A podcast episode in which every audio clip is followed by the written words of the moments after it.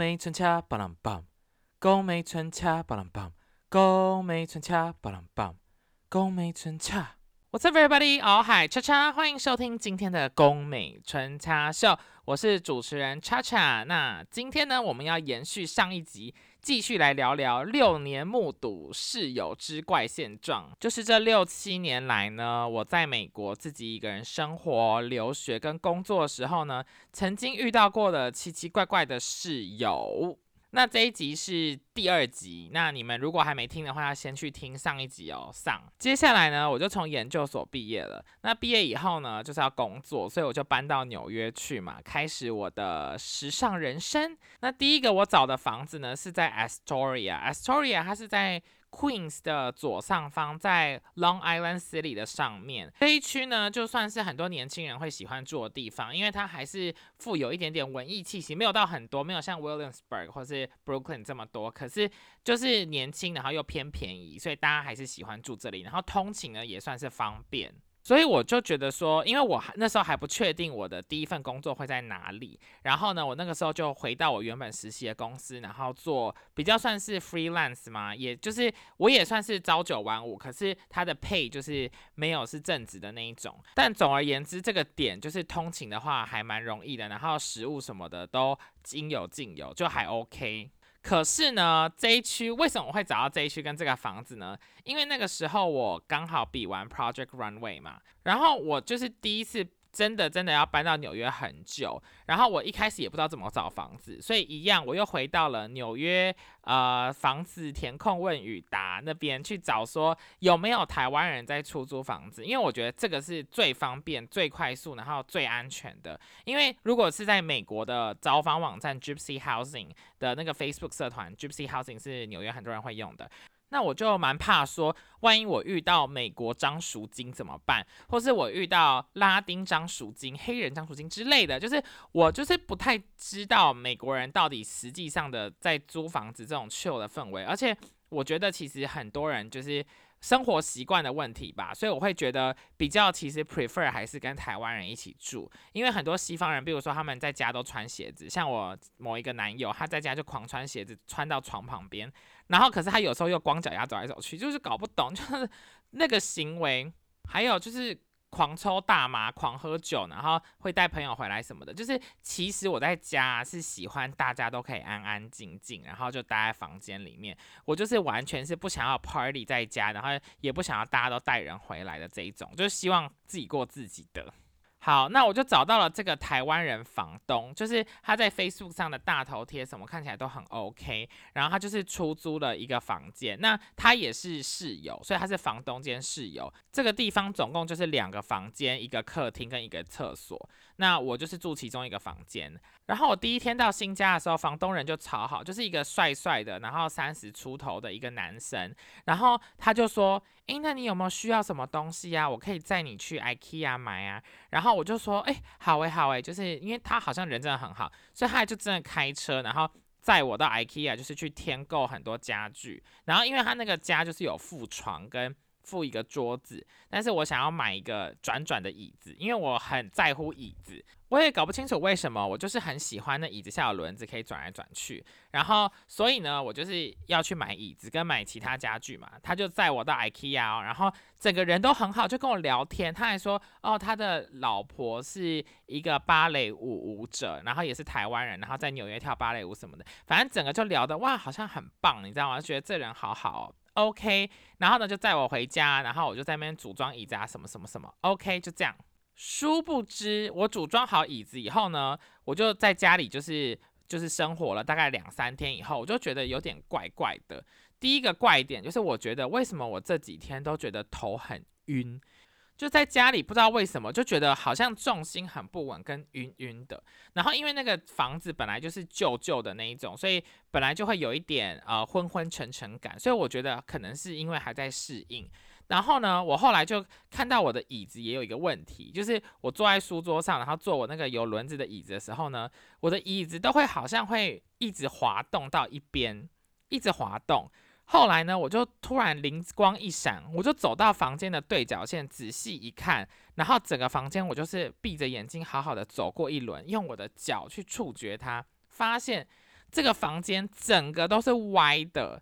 它就是因为那房间是一个长方形嘛，然后它就等于是是斜上的长方形，所以是对角往上的，就是对角线的呃这一边是低的，另外一边是高的，所以它整个是一个斜的。然后我就想说，真的是斜的吗？因为我那时候只是觉得说，好，那是我自己的感知问题。我就拿了一个有水的保特瓶，然后呢，我就放在地上以后，果然它就会一直从右边滚到左边。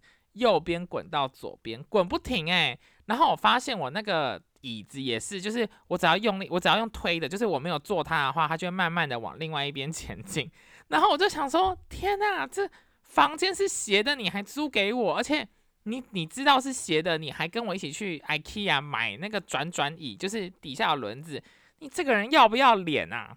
你就是张淑金。你就是纽约张淑金，而且他就是台湾人呢，我就觉得这台湾人好过分哦。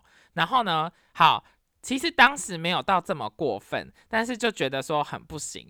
然后甚至是我就后来就坐在地上，我就放弃那个坐在椅子上，因为椅子会一直滑，然后是斜的嘛，所以我坐在地上。可是因为地上是斜的，也不能坐，那怎么办呢？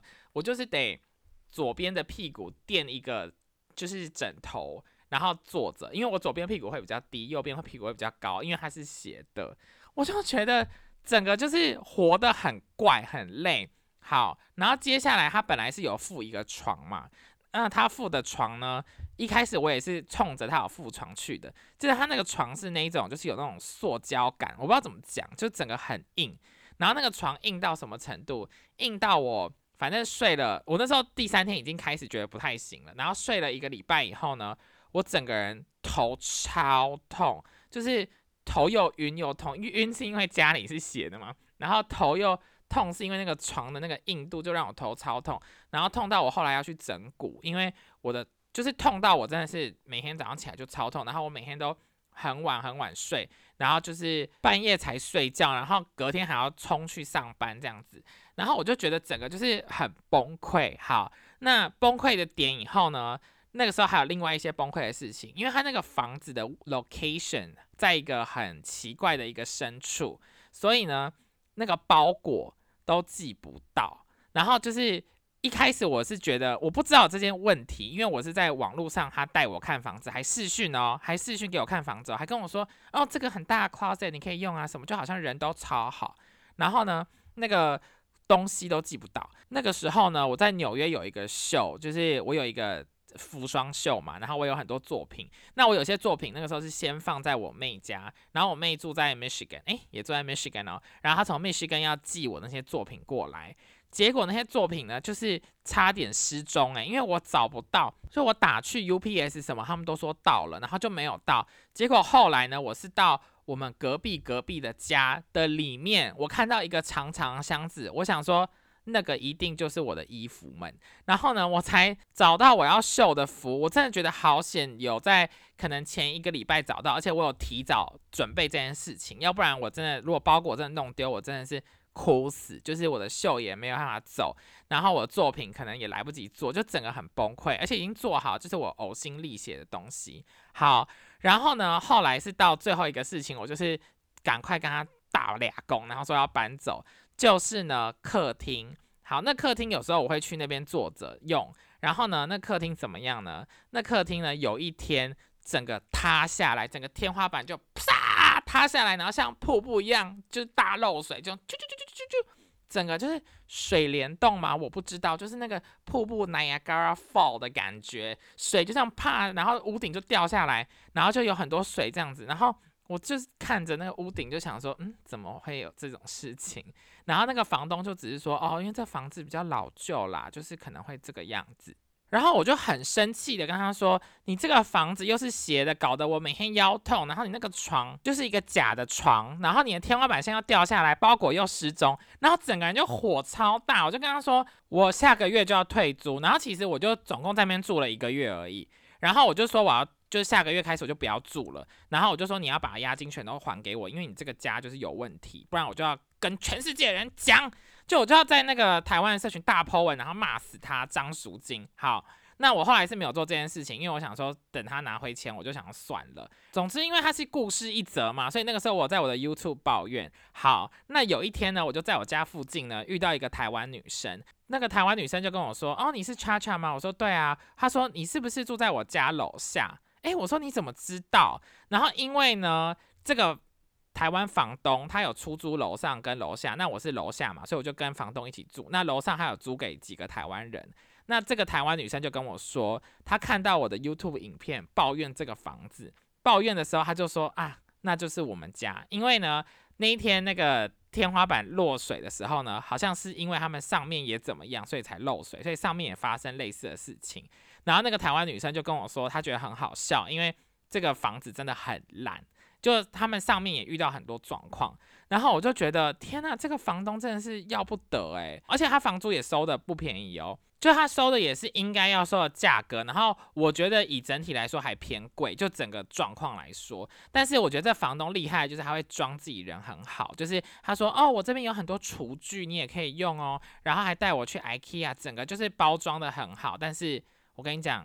他本人就好像很厉害，但私下就是想骗人，但是就骗不了我，因为我就是会气噗噗。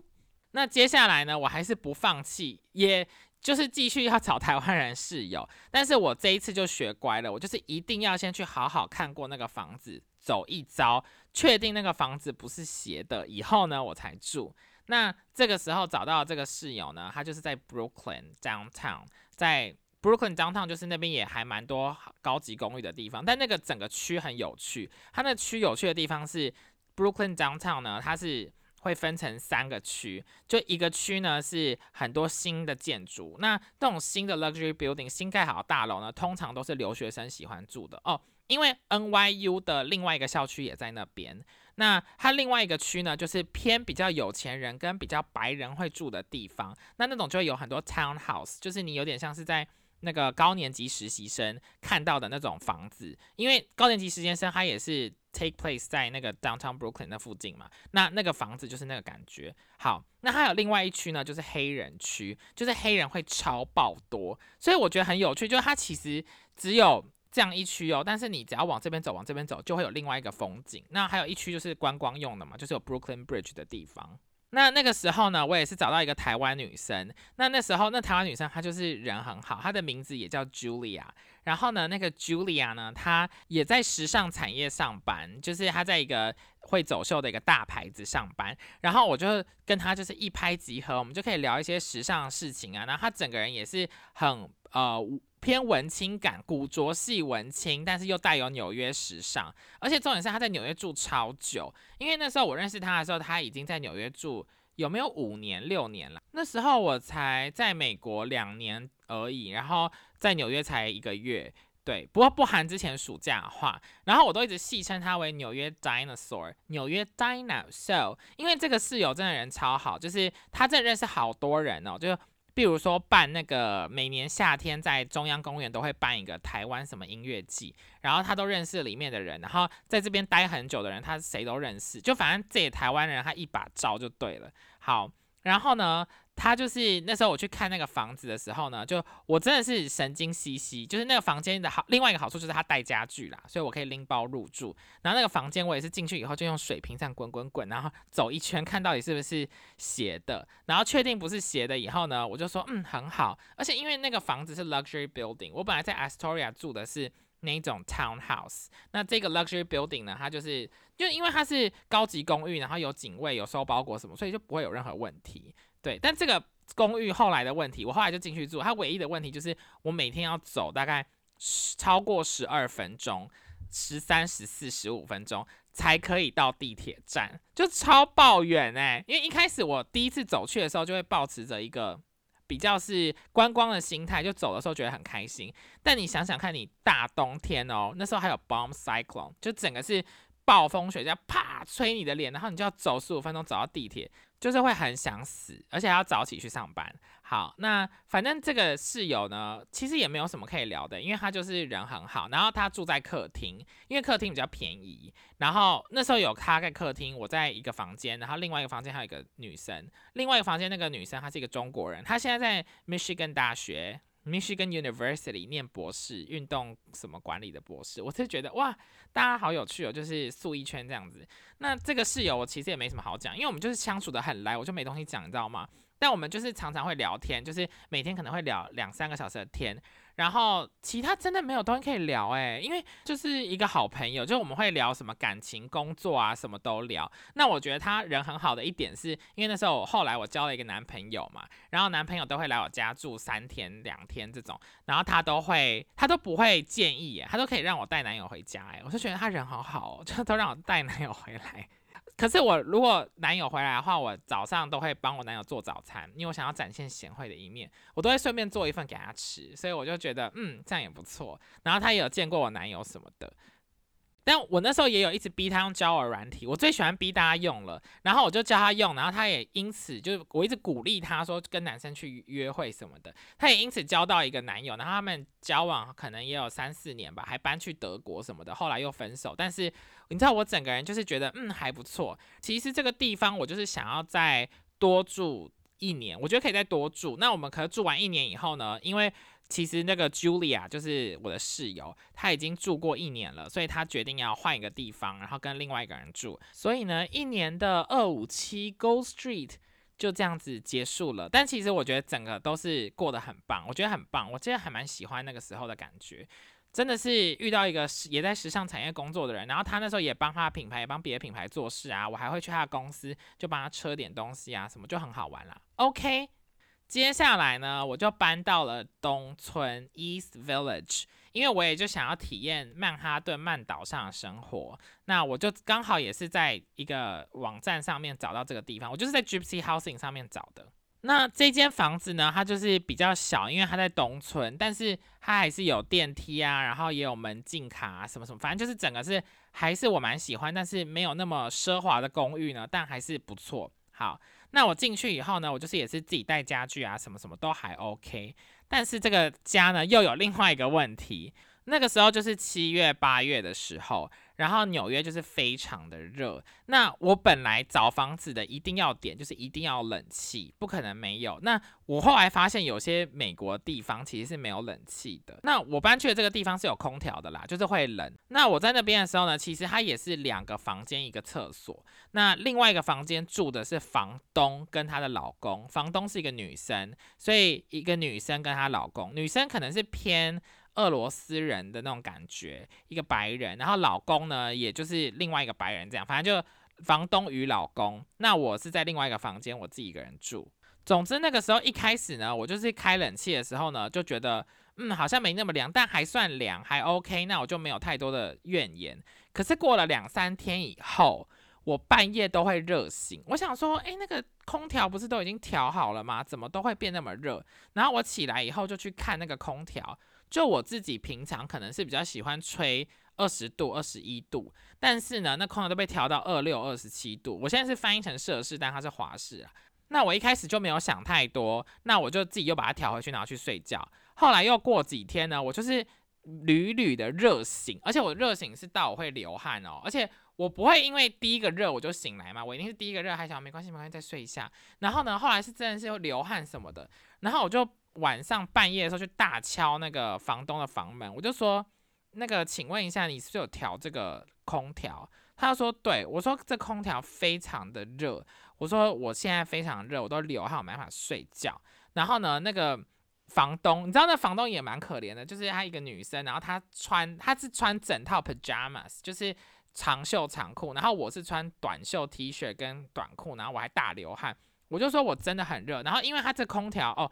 它这空调是中央空调，所以你调一次就是客厅跟两个房间都是同个温度。我就跟他说我很不爽，因为我还要上班什么，我就是觉得这种事情就是很烦。然后呢，她老公就是从床上就跑出来然后，他就说哦没关系没关系，就让他调低这样子。然后我就觉得嗯，就是我那次就发生那件事以后呢，之后好像又温度又还 OK，但是又过一两天以后又开始调，所以我后来就真的超不爽。反正他每次调，你调。我就立刻冲到外面，然后立刻我要立刻爆炸，我要立刻嘶吼，我就要立刻呢敲他房门，然后把他叫醒，然后他就可能也受不了，然后我就跟他说，我想要装一台冷气，可是我可以自己付钱，但重点是哦，因为我那个房间的窗户呢，它不是那种可以装冷气的窗户，冷气的窗户是你要上下开嘛。那我那个那那个窗户比较像是啊啊啊啊，就你打开那个窗户以后，就是两手这样往外推的那一种。那这种就不能装冷气，因为你装冷气的话，你要把剩下东西都密封住，就不可能。反正我整个人就是大崩溃，就觉得说怎么回事。然后后来我还买了一个水电扇，就是它是电扇，然后里面放冰水以后，就会咕噜咕噜，就好像我一似很凉。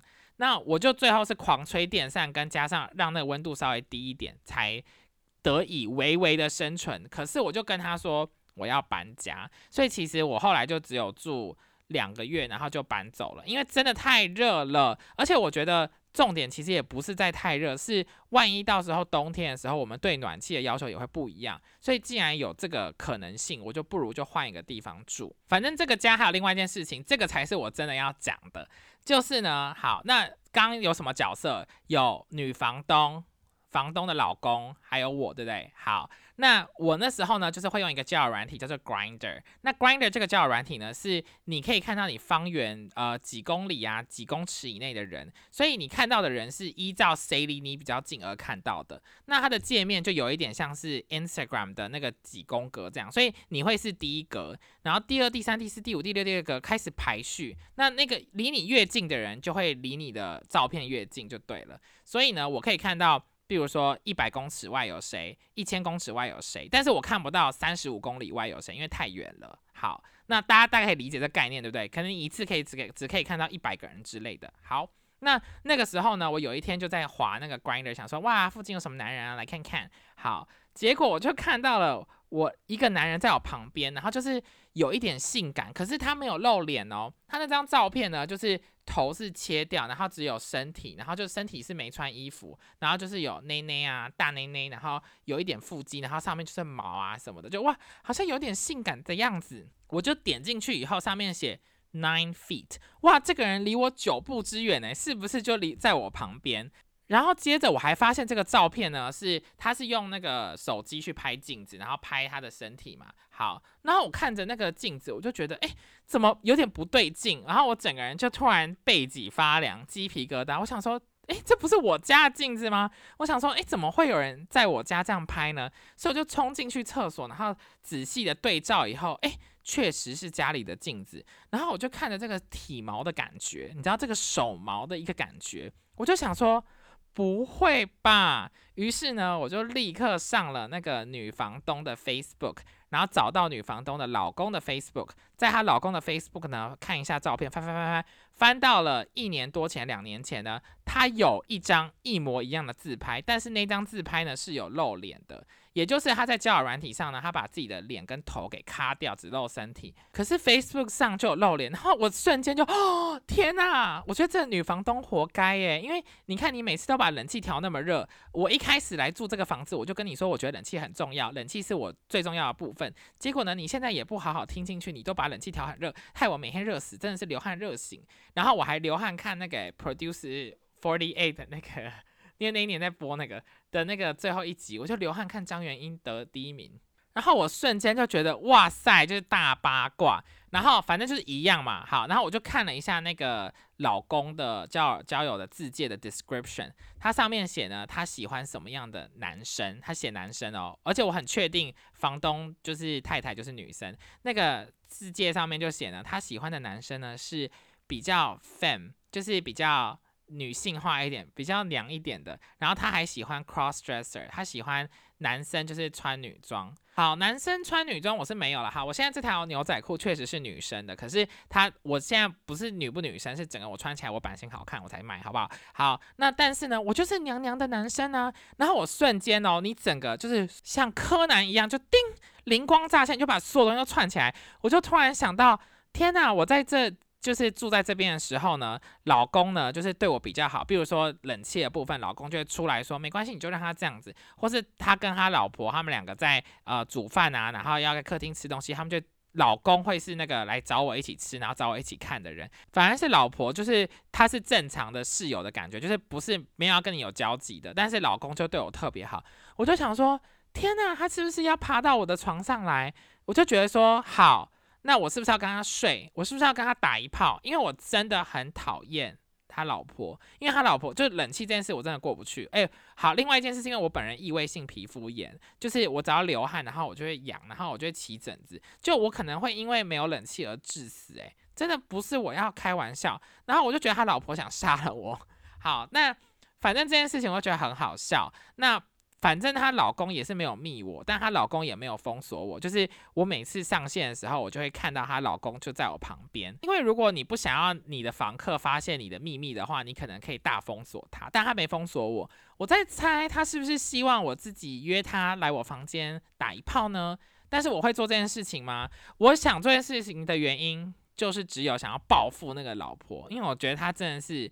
冷气我真的是过不去，真的是不好意思啊。好，那有些人可能觉得说他们可能开放式关系，但我觉得是没有，因为他们是非常，就是老婆是非常爱她老公。你看他们冰箱上全部都是磁铁，都是他们两个的合照什么的。我在猜老婆应该不知道。那我原本是想说，就是搬家的时候就立刻把这个照片传给他老婆看，就跟他说，哈哈，你老公在搞外遇，大跟男人做爱这种事情。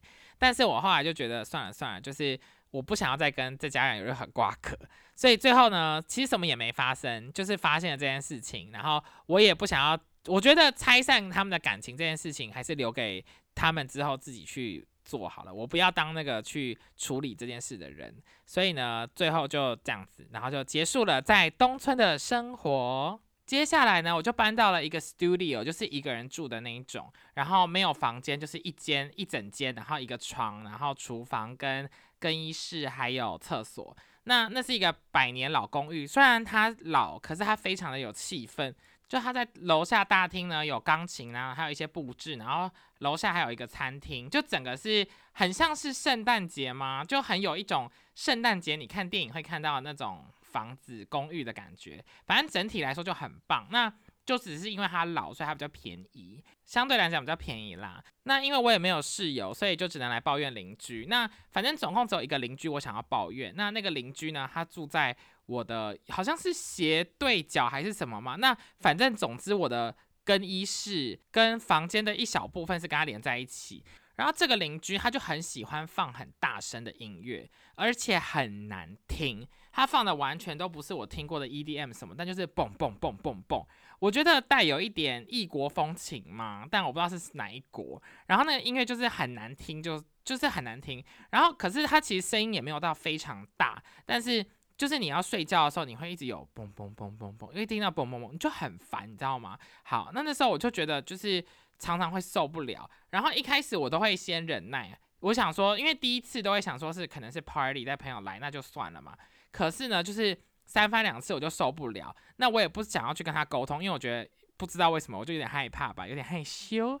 然后呢，我就跑到那个我的墙壁上，然后就大敲那个墙壁，就棒棒棒棒棒，用手就是 slam 在那个墙壁上面，就是跟他说叫他小声。然后确实哦，我 slam 完以后，他确实就是会小声一点。好，那这件事情呢，就这样子。持续了可能有没有两三个礼拜，就是因为它也不是每天放，但是有时候有的时候，而且它放的时候如果是在晚上十一点十二点以后的话，因为我要睡觉，我才会觉得不爽。那其他时间放我其实是觉得还好。好，那后来我就真的还是受不了这件事情，我就而且你知道那种声音就是你越听进去就越大声。我就跑去跟物业管理抗议，我就跟他们说，我的邻居就是很吵，你们可以跟他讲。然后有一个其中一个管理员，他就是一个老奶奶，就偏老。那那个老奶奶呢，就跑去跟他讲，然后那老奶奶就跑回来跟我说，你的邻居说你晚上都会大敲墙壁，很吵。我就说我敲墙壁的原因是因为他放音乐叫他安静才敲，好不好？结果最后我变成是那个好像被我被指控一样。好，然后那个老奶奶就说没关系，那我听听看到底吵不吵。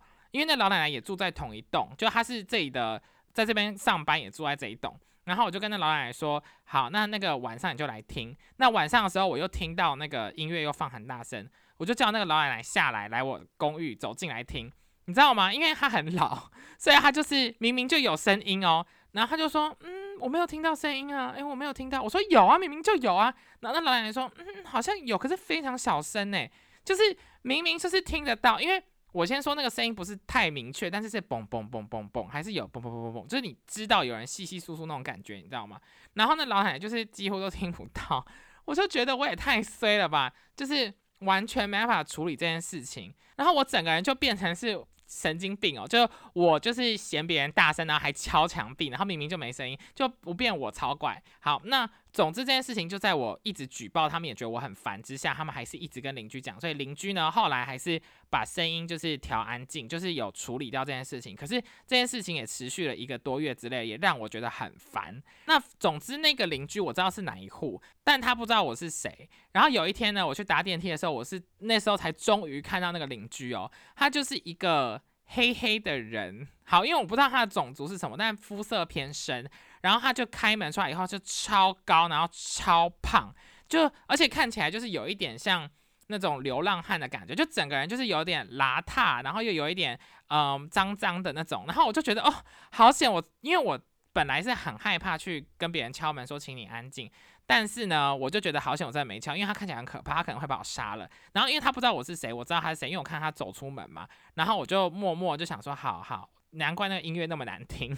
那反正最后我就是要搬出这个公寓嘛。那我要搬出之前呢，因为我对这件事情感到非常不爽，所以呢，我就去了那种二手店，去 Salvation Army Center 的那种，就是很很破旧那种二手店，跳蚤市场的感觉的那一种。然后呢，我就买了一个那个娃娃，就是婴儿，然后是眼珠掉一颗啊，然后没有衣服的，然后就很脏很旧啊的那种，很像《玩具总动员三》里面那个婴儿。然后就是买那个娃娃，然后呢，在那娃娃上面呢。就是我本来想说把这娃娃默默放在他门口，然后要放之前呢，我就在我房间找到了一包番茄酱，所以我就把它放在门口以后挤了一堆番茄酱，然后那一天我就搬走了，就是合约到了我就走了啦，那时候我就搬回台湾了吧，对，就这样就是这样，我就想要吓死那个人，想说。你呀，晚上放那么大音乐都很不 considerate，我就是不知道为什么大家都不会担心吵到邻居，诶，就是你们放那么大声音乐就是会吵到啊，你就是没有这个想法，没有这概念吗？我就觉得很爱吵邻居的人，我真讨厌这些人诶。不过我先说，我也不是那种特别就是好，我是有一点神经质，可是呢，我也是会忍一下。而且像我另外一个邻居，就是那个时候的另外一个邻居是一个女生，那那女生平常都很安静，我看她都一个人孤零零的，就像我也一个人。后来有一天，我就是在楼下遇到她，然后她带了一个男生回家，我就想说，天呐，好感动哦，就是因为。比如说，我已经那时候可能住了五六个月了，他也住五六个月，所以我就觉得天呐，就是你交到一个男友真好。然后果然晚上的时候，但可能他们也要上班，所以那个晚上不是什么十一二点，是九点而已。然后他就我就开始听到啊啊啊啊啊！God，知道外国女生也是叫很大声，然后就听的哦，好清楚哦。而且我后来发现会那么清楚的原因，是因为我那时候就坐在我床上靠着墙嘛，然后在那边用手机。用一用呢，我就先听到我的那个墙壁有嘣嘣嘣的声音，就是有人就是一直撞到我的墙壁那种感觉，就好像是床一直碰到墙壁，所以他们就在我的我们隔着一个墙，他在我的墙的另外一边大做爱，哎，我其实是有点欣慰，就觉得说 You go girl, that's my girl, you go girl 那种感觉，就觉得 Go go go 冲啊做啊，然后就。就是觉得很棒，而且他其实也没有做很久，就是好像也十几二十分钟。可是我录下来，我那时候录下来放我的线动给大家听，因为真的好大声哦。可是，对，可是这件事情也没有持续很多次。我觉得他总共也才做过三四次而已吧。就我听到的时候，我就觉得这个老公寓其实隔音真的蛮差的，就不知道他到底有没有听到我在直播的时候。要直播的时候呢，我也是特别的大声，或是对啊，就觉得啊好害羞哦，就。难怪，就以后就嗯，看吧，我自己也不知道说什么了。好，那这个就是这个小公寓的事情。那我后来呢，我就搬回台湾一年，然后又搬回美国，搬到了布鲁克林 （Brooklyn） 的深处，因为那个时候比较缺钱一点，所以呢，我就搬去了一个比较便宜的地方，然后是一个台湾妈妈的家。那个时候在我搬去之前，其实我蛮担心，因为它是深深深处哦，它是在呃 Flatbush 那边，超深，就是。最后一站的那一种，然后呢，那边全部清一色都是黑人。然后因为好，因为我们来美国的时候，大家跟我们讲的第一句话一定都是千万不要去黑人区，是甚至是我们学校都这样跟我们讲说，千万不要去黑人区。那我住在就是黑人区，我那时候第一天抵达时候，我真的吓疯，想说天哪，这是真黑人区，因为我们家巷口巷口那边有一个像塔的东西，一个。围高塔上面就有警察在那边看附近的人，然后呢，有一个警车在那边二十四小时，有需要二十四小时有一个警车吗？那就表示那边很乱。然后呢，因为那一天房东有事，所以是一个室友来接我。结果我看到那个室友，哎，是一个漂亮的台湾女生，哎，就是台湾女生孤身一个人住在这个黑人区。我想，那我应该也可以吧。然后我就跟她说，好害怕，我觉得大家看起来都好可怕。他说没关系，我可以陪你去超市。就他人都蛮好的。然后他念台大社会学系，我干嘛公开人家的科系？好，然后呢，他就说。没关系，这边的黑人呢是牙买加黑人，不是美国黑人。我说 What is 牙买加黑人？就我分不出来。他说如果是牙买加那边的人啊，他们就是其实比较 chill，比较 relax 一点，所以你就会看到他们在路上就是放音乐，是放那种。好，我也没办法表达，我不知道怎么表达，但你们就懂嘛。牙买加就是一个南方岛屿的那种感觉。是岛屿吗？我其实也不知道哎。那其实住在这个家真的没有任何任何问题，因为我跟室友相处的也很来，然后那个台湾妈妈人也很好。因为那个时候我就是没有钱嘛，那我没有钱的时候，我就跟他说，我可不可以就是两周付一次房租？就是哎。这样好像嗯没有，就是我房租是两周付一次，不是一个月付清，然后他也 OK。之前不是跟我父母断绝关系，离家出走嘛，就那个时候嘛。然后很好笑的是那时候过年，然后呢就因为我也在家嘛，然后什么室友也在家，然后这个台湾妈妈呢，她就因为她儿子什么都在很远的地方，然后她就台湾妈妈就从中国城带了很多食物回来，然后我们就一起过年。我觉得好好笑，我说啊少了一个妈妈，又多了一个妈妈的感觉。然后冰箱也会有很多像粽子，会有什么东西，都是我们都可以吃，然后东西都可以用，电视也可以看，整体来说很像住在家里，只是没有会对你大呼小叫，然后情绪勒索你的妈妈。那个时候还有什么？那个时候刚好 COVID nineteen 刚爆发，纽约是最可怕的嘛。我还要去上班，不过我就跟另外一个台湾女生室友，我们就处得很好，我们每天都狂聊天啊，然后每天晚上呢，我们就会一起想说今天要看什么剧，然后我们就一起看，然后一起讨论，然后一起煮菜，然后我们那时候看了《哈利波特》一到七都看完，《魔戒》《哈比人》全都看一轮什么的，就狂看猛看，然后讨论很多东西，我就觉得还不错，而且那个台湾女生也蛮厉害，就那时候那个家里有蟑螂，她也会一起打蟑螂，就我们一起打蟑螂也蛮好笑的。就嗯，是一个美好的回忆耶。他也算是我人生成功的室友。我们后来在台湾的时候，或是在哪里，我们就会约一下这样。所以我觉得要有成功室友真的是蛮难的。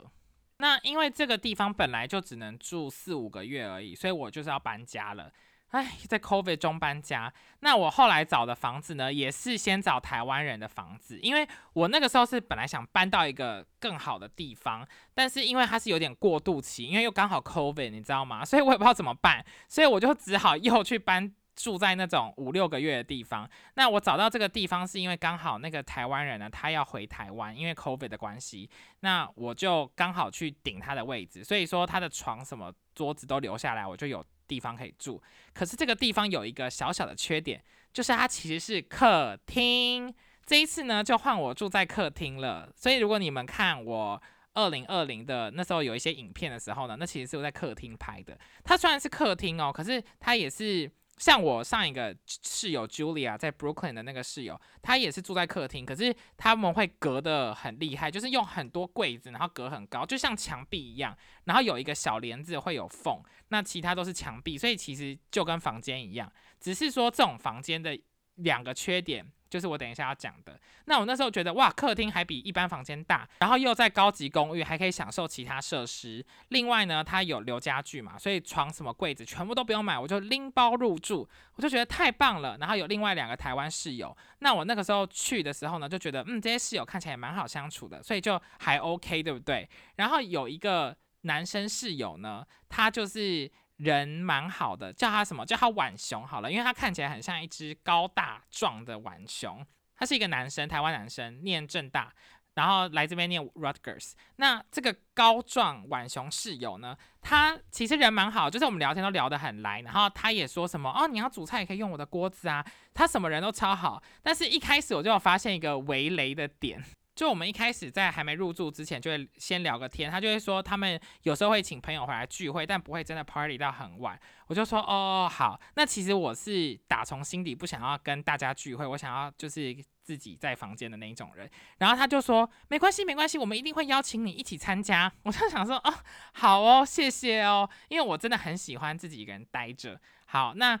反正就是这是围雷的点。可是后来发现他其实蛮好聊的，所以有时候我们就是会在。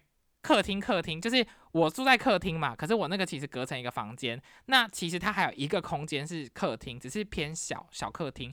那我们还是会在小客厅聊天聊很久。我先说它有一个优点，先称赞它好了，这个晚熊先生。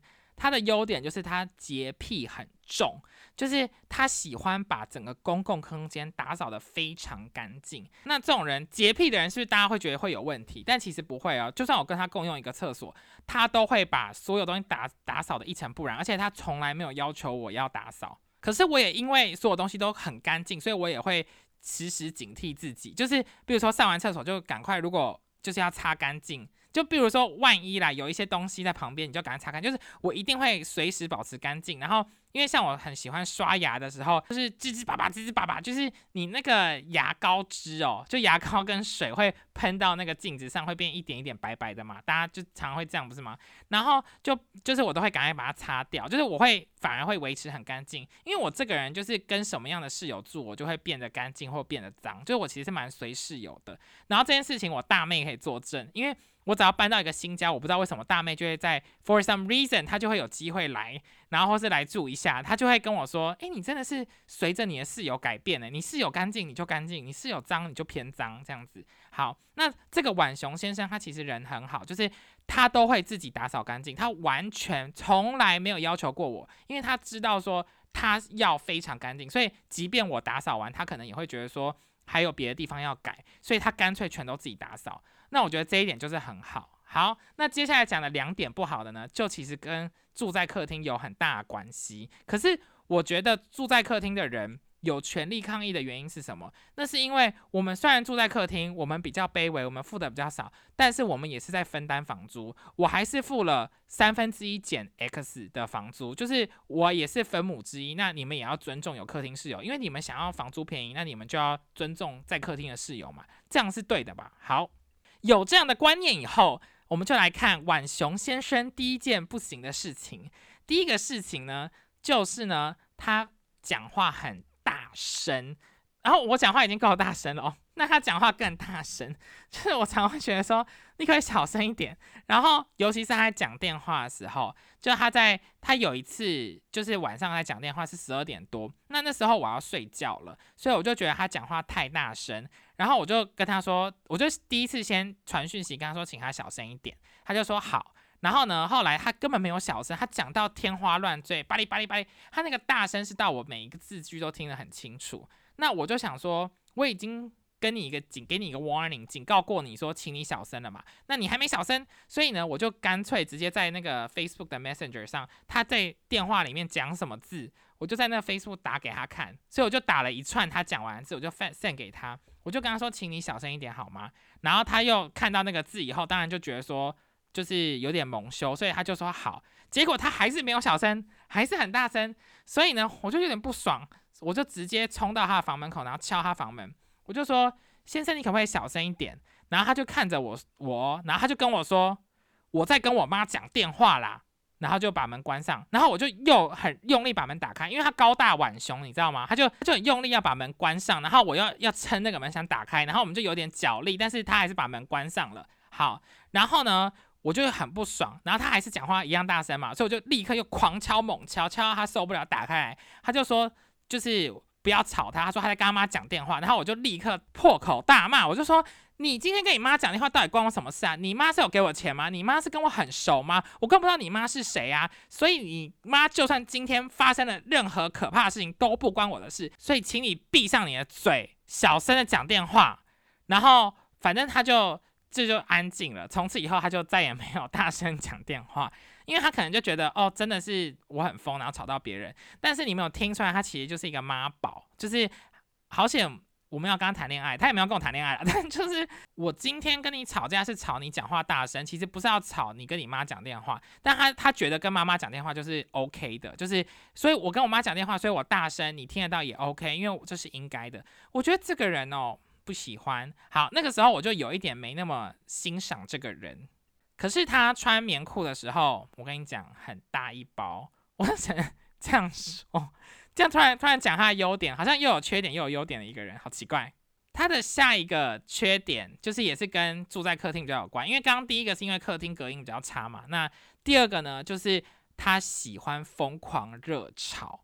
我一开始呢住在客厅的时候，我就觉得说，因为两个台湾人看起来都安安静静的，应该不会有太大的问题。确实，唯一的问题就是那个讲电话其实也还好，但是呢，疯狂热吵真的是受不了。他早上、午上、午中午、晚上。都要大热炒，而且那时候又 COVID，所以大家都在家工作。他整个是刷米酒、啪、通报牛肉、铁板牛柳、猪什么的、宫保鸡丁、鱼吧，我不知道，我不知道什么菜，但他就是炒到不行，是。完全是大爆香诶。然后每一次哦，早上他光是早上、中午跟晚上都一定要来吃一个热炒，就是有非常重的油臭味。可是这件事情我也真的没办法抗议，因为我因为我好，因为我这个人还是有一点人性，我想说你要吃还是可以吃，所以我真的从来都没有跟他抗议过这件事情。只是呢，他每次这样炒的时候呢，我内心都会揪一下，就会觉得说，先生你感觉炒完真的好臭哦。可是我也没有要呃。结束他这个的权利，但是我后来他有时候比较晚炒菜的时候，我就会请他早一点炒，因为我刚刚说你太晚炒的话，那个食物的味道会留很久，我不想要睡觉的时候有食物的味道。那延伸的小事情呢，就是那边有一个小客厅，然后他会喜欢在小客厅吃饭，他不喜欢在房间吃饭。那在小客厅吃饭就其实只跟我没有隔任何东西，就是隔了一个那个柜子，一个很大很大很大很大很大很大的书柜这样子。然后他吃饭的时候呢，就一直。就他吃东西的声音极大无比，就我完全在工作的时候，我就会听到，或者我在开会的时候，然后那个我的同事就会说：“哎，你后面怎么好像有一个嚼嚼的声音？”我就说：“哦，那我室友在吃饭。”他还很喜欢重复影片的里面的人讲话，然后比如说有一次也是我在开会的时候，就是开会，然后开开开开，他不知道在看什么影片，然后那个影片里面的人就说 Kim Jong Un。Kim Jong Un 就是金正恩，然后他就一起重复哦，他就 Kim Jong Un，Kim Jong Un，Kim Jong Un 就在那边 大喊北韩领导人的名字，然后我就因为他就是一个浣熊男，高壮男，现在声音也很大，然后我的那个同事就说，哎，怎么会有人在高喊北韩领导人的名字？请问这是发生什么事？就是 Vincent，你那边有一点声音哦，我就说不好意思，就是我的室友在看影片。就他会做这些事情，然后我后来其实是有跟他说你要稍微安静一点。反正整体来说他没有什么问题啦。最后一个小事要抱怨的就是有一次我就看到晚熊先生在公共区嘛，然后我就看到他在吃冰淇淋，然后拿着一个 Ben and Jerry 在吃，我就想说那个好像是我的，我就跟晚熊先生说那个好像是我的冰淇淋诶，他说哦是哦，然后呢他就把汤匙的最后一口。汤匙上的那一口啦，把它吃掉以后呢，把冰淇淋盖起来，放回去冷冻库里面，然后洗一洗汤匙，结束。我就只是就那个整个氛围是有一点满头问号，以至于我一时也不能说你怎么吃我的冰淇淋，就整个好像也没办法发飙，可是就是一个很奇怪的氛围。当然那个冰淇淋我最后还是有吃，因为我爱惜食物。我突然想到，我就是多爱惜食物呢。有一次。我在我妹家的时候，然后我不知道吃什么东西，吃一吃，有一个东西有一块掉到地上，掉到地上以后呢，我就把它捡起来要继续吃，然后我妹那时候就盯着我，狠狠的盯着我，然后我就感受到那个视线，我就看了她一眼，她说我看到了，你是不是还想吃那一口？你不要吃那个很脏，因为家里有狗，什么东西掉到地上就很容易脏掉，然后我就觉得很丢脸，然后就默默把那一口丢到垃圾桶里面，就是这样。哦，我忘了讲，就是我这个跟台湾人宛雄先生还有另外一个女的住的这个房子，因为另外一个女的她从头到尾每天都待在房间里面，就是而且她房间有厕所，所以你几乎是看不到那个女的出现。但那女的后来等到这个宛雄先生搬搬走以后，这女的有。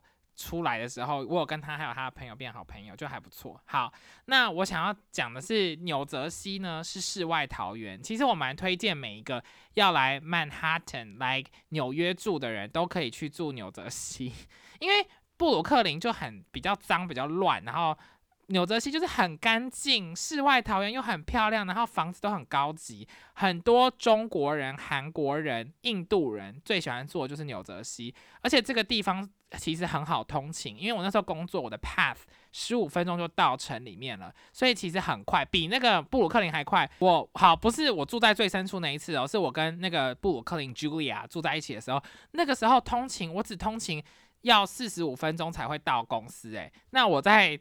纽泽西反而更快，所以你就看清楚自己住哪里。其实纽泽西其实很方便，而且其实很多人没有那么爱住纽泽西，他们就觉得说，因为我的那个门牌不是纽约的门牌。但是我跟你讲，你住过以后你就离不开了，那个价格也比较便宜，你才隔一条河哦。如果你是布鲁克林的河，你的那个价格还是很高。纽泽西平均起来它的房价还是比布鲁克林低个两三百块一个月，诶，两三百块很多诶，也是七八九千美金这样子诶。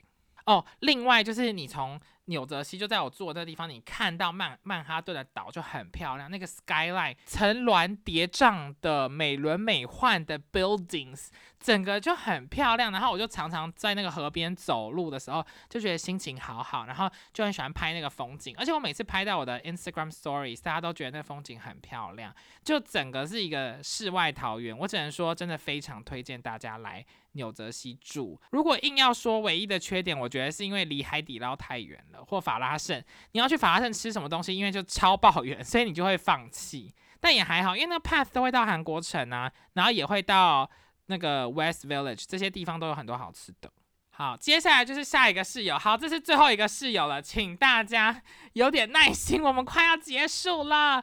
这个室友呢，就是我在 Iowa State University 在 Iowa State 的时候的印度人室友。我真的是恨透这个人哎，我打从心里恨这个人。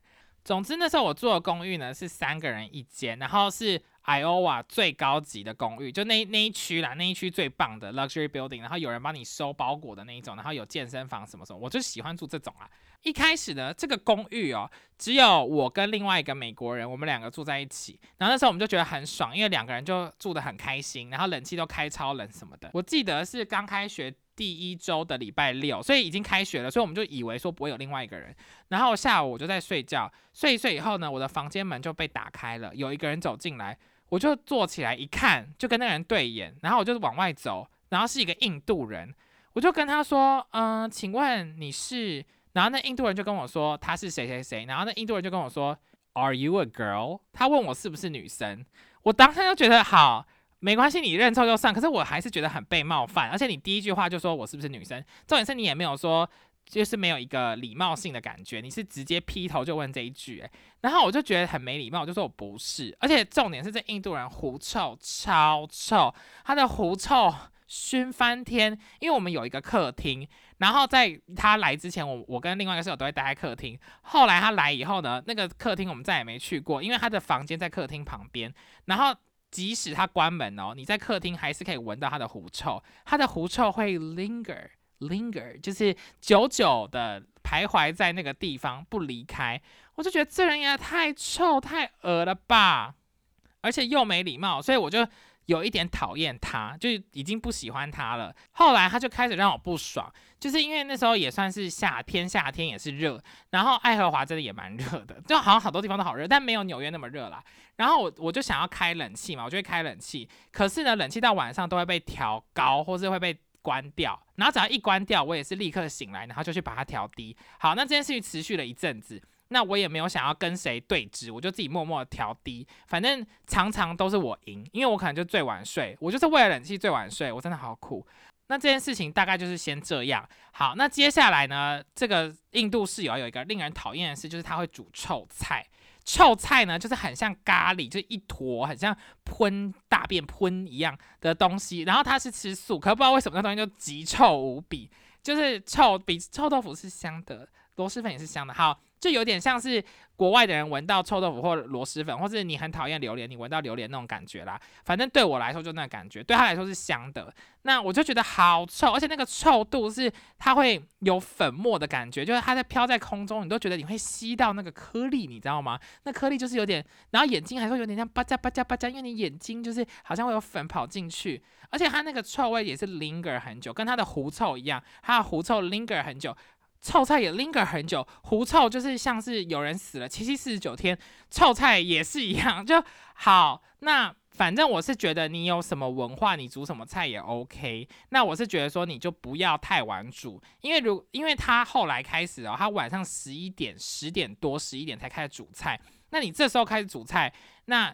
就整个家都是这个味道，然后到了半夜两三点才会没有这个味道。那今天我是要伴着这个味道入睡吗？我是要伴着臭菜的味道入睡吗？真的是臭翻天！好，因为我真的对这件事很气，然后可是我也有包容度，就是我也是包容了三四次，就是确保说这件事情不是 reoccurring，他可能就刚好那一天要那样煮。但我后来发现他不是哦，这件事 reoccurring，他只要到了某一个时间，他就会半夜煮菜。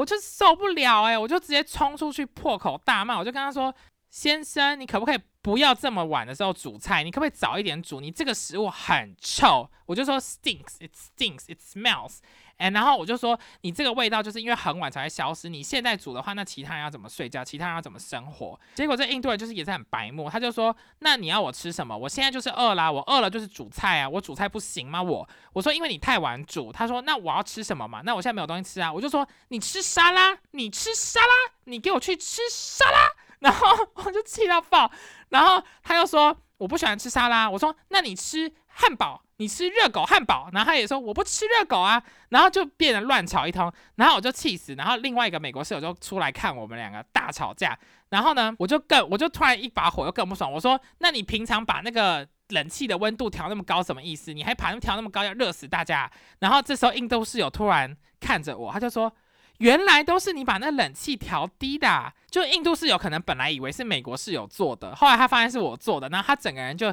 猖狂了起来，就觉得他抓到我的把柄。反正我我就说这个真是很臭，我就说美国人你来评断一下这个食物臭不臭。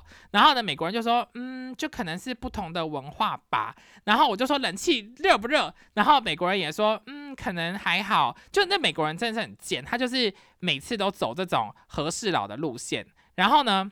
反正这件事情这样炒完以后呢，他就有比较早开始煮他的臭菜，但是也没有早很多。但我就想说算了，我就放过这个臭菜。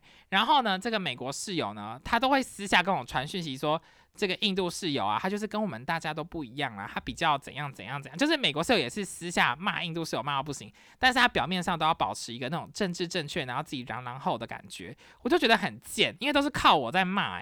因为我自己本人是记恨大师，就我很喜欢记住我讨厌的事情，我就一直以为我跟这个室友在吵架，所以我每次经过他旁边，我就会瞪他什么什么之类的。好，结果有一次这个室友也是一般的晚上，他就请一些朋友来家里，他们就在开什么臭菜派对，我真的是要气疯，因为他真的他在开臭菜派对，然后开臭菜派对的时候呢，就大家在拿一个饼，然后去包那个。汁嘛，像大便汁，他还特地舀了一碗，然后放那个饼，然后给我吃。哎，他就说，哎，给你，给你啊。然后他还介绍他朋友给我，然后跟我聊天。然后我真的当下我就说，哦，就敷衍一下，然后回房间。好，老实说，臭归臭，但是我也到底想吃吃看，到底是什么味道。所以，可是我后来没吃。就我其实拿到房间以后，我就想吃吃看，因为我想说尝尝看，有点可能是臭豆腐，搞不好很好吃，自己自己心虚。但是呢，我后来又觉得说不行，这就是臭菜，我就是恨它，我就是不能吃。可是我觉得可能大家沟通上有差，因为在我内心的沟通，我们是大吵架，然后我恨死你。但在他内心的沟通不是诶，他内心他觉得说我们没有在大吵架，他觉得我们是就是好朋友的沟通，所以我是觉得还蛮好笑的，蛮奇怪的。那除了这些事情上面，其实他个性超怪。就是他有一次在跟我们聊天的时候，然后因为我是台湾人，然后另外一个是美国人，然后他是印度人嘛，然后我们三个在聊天的时候呢，我不知道他在聊什么，他就突然说：“我有一个女朋友。”我说：“你有女朋友？”他说：“对啊，我的女朋友是一个台湾人。”我说：“是哦，就是。”他明明就没有女朋友，也没有台湾人女朋友，他就很喜欢讲一些很奇怪的话。他奇怪到我现在真的没办法形容，就是美国室友也怪到美国室友会想揍他的那种。他就是美国室友差点要揍他，但他都没有意识到这些事情。就他会讲很多 offensive 的话，就如同他一开始说我是女生这件事情，他就讲一些很奇怪的话。好，那这些事情我有点忘记，或是我觉得实际上要描述很难描述。但总而言之，他个性上也是一个非常怪的人。就我跟美美国室友都非常讨厌他。最后一个让我真的大俩拱的事情呢，就是也是有一天，然后那一天晚上呢，就是他呢就邀请了很多朋友来家里，然后也是煮臭菜派对。我其实也不知道为什么他们一定要煮菜的派对。然后呢，就很多人，很多印度人。然后那个时候我就忍耐，就想说没关系，因为那时候才八九点而已。后来呢，到了晚上大概十一点多，他们还在。那我就是最讨厌别人吵，又吵又臭菜，然后是。全部一堆就是印度人一起在那边叭叭叭吵啊，然后又臭菜，我就有点受不了，我就开门跟他们说：“哎，那个，因为我明天还有一个什么什么事，你们可不可以早一点离开？这样子，好声好气的。”然后印度室友就说他们十二点半会结束，我就想说，嗯，十二点半 OK，因为我平常可能也那个十二点半一点才会睡觉。好，那我就后来回到房间，就自己在那边躺着，然后觉得他们很吵，可是想说算了。然后到快要一点的时候，他们竟然还在。然后你知道他们开始怎么样吗？他们就开始放那个 Love Me Like You Do, Love Love Love Me Like You Do。他们在给我大唱那些歌，诶，他们前段是唱宝莱坞的歌，叫然后现在开始唱 Love Me Like You Do 西洋歌，然后就听到那些男生女生那边一起狂唱。我这也不知道他们这个聚会是什么意思，但是我觉得好吵哦，然后我真的是受不了，而且又很难听。我就很不爽，我就直接开门冲出去，说我本来想要拿个漂白水，想说可以防身跟他们战斗，但是我想算了，我就直接冲出去，然后我就指着他们大骂，我就说你们这些人吵成这样，你们吵到别人不安宁，你们有付房租吗？你们没有付房租，现在就都给我走。然后呢，我就说我现在就要叫警察，我要叫警察把你们全部通通抓走。我就大叫哎，我就说我现在就要叫警察，叫警察，你们这些人，然后就开始大吼，我就说你们吵死了，你们这个菜那么臭。然后我整个人就发疯到一个极致，因为我真的是大爆炸哦，我气到我整个人脸红、大爆青筋、眼睛两颗都凸出来那种。然后我真的气到爆，我整个人就是 furious。好，然后呢，我就叫他们赶走，然后我就用我的手往前指，再一个一个叫他们指出去。我就说：“你给我走，你给我离开，你没付房租就走。”因为我是觉得你没付房租本来就没有资格待在这边啊，所以我就有资格叫你们走。因为这个地方我也拥有三分之一的权利，那我可以叫你们走。好，然后我就说我要叫警察，就一直狂叫。一个他们一个个出去以后，我室友就看着我就很不爽。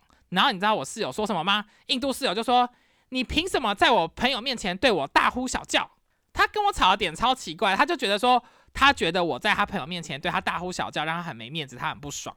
那你就一开始就不要吵啊！你一开始就是十二点半到了就走啊，也不是不给你时间啊。那你给你时间你又不走，那你就活该啊！然后我就大发疯，以后从此以后他们再也没有来过了。印度室友呢，他本来。固定有时候会有一两个朋友来一下，这方面我是从来没有嫌弃过，因为他来的时间都是六点七点那种，然后他们煮菜什么我都没差。但经过我的疯狂咆哮事件，他再也不敢让任何人来了。然后我就觉得超爽，我后来就领悟到一个道理，耶，一疯还有一疯疯，而且你只要够疯，你就可以达到你要的目标。你只要够 dedicated，你只要愿意冲啊！你就可以达到你要目标诶，像我就是想要让他闭嘴，然后离开，然后我就成功了。他甚至是到这间房子是六七月都要都可以住，可是五月底五月中就已经暑假了嘛。他暑假一到就立刻闪人，他就也都不住，他就闪人，然后去住别的地方，就他可能找到别的地方住。但是呢，我就觉得天呐，疯子真好，当疯子真爽。我终于可以理解到为什么有些人都一直发疯。我终于理解到为什么我妈每天都要跟我爸发疯，然后得到他要的东西。因为你发疯，你才能得到你要的。你只要做到极致，别人被你吓到，他们就不敢再惹你。诶，我真的是最后上了一课。诶，所以我真的劝大家，如果你以后想要达到什么目标，就发疯就对了，就做到极致。你想要什么都在你的手掌心里面，好不好？让我们一起加油，也祝福听这集的各位可以找到。自己理想中的室友还有好邻居啦，真的是千金难买啦。好的，节目就在这边告一个段落喽，谢谢大家收听。那如果可以的话呢，请给我五星好评，然后呢，follow 我的 Instagram What's Up Cha Cha。那我们下次再见喽，拜拜。红梅春秋。